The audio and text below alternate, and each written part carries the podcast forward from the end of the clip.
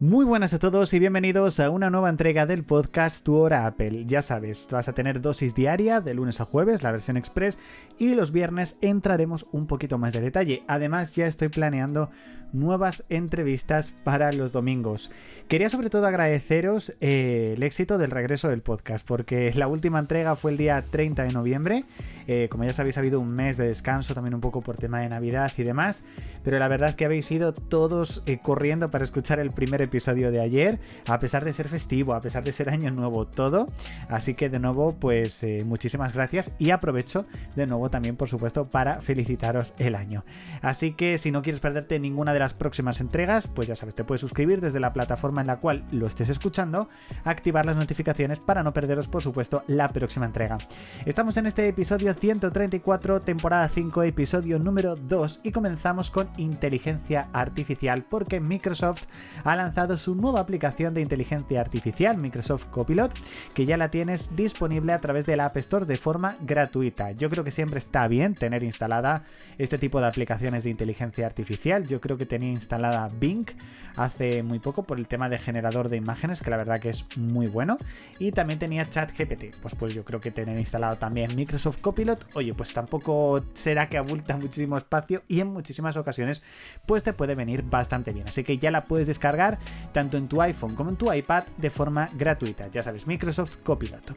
Eh, vamos a repasar un poco algunos de los últimos, algunos de los lanzamientos que se esperan de Apple para este año. Igualmente tenéis un vídeo en nuestro canal de YouTube que subimos en el día de ayer, donde entramos un poquito más de materia, pero yo creo que sin duda el gran lanzamiento de este año son las Apple Vision Pro. Yo creo que Apple lo anunciará en breve el lanzamiento en Estados Unidos, será yo creo que este mes de enero o febrero cuando se lance de forma oficial. Veremos cuándo tendremos esa fecha de lanzamiento en España, que en un principio es a lo largo de este 2024, y a ver si con suerte se puede ir a las Apple Store físicas para probarlas, aunque sea con cita previa, porque yo creo que sin duda va a ser una experiencia, y como siempre digo, una experiencia que yo creo que todos los fans de Apple verdaderamente tienen que experimentar.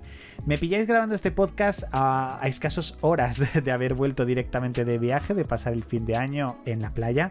La verdad que pues un descanso ahí para cerrar el año, la verdad que es bastante, bastante bueno. Y he estado probando algunos accesorios o algunos, em, eh, por decirlo así, aparatos, iba a decir, pero es que eso no suena nada bien.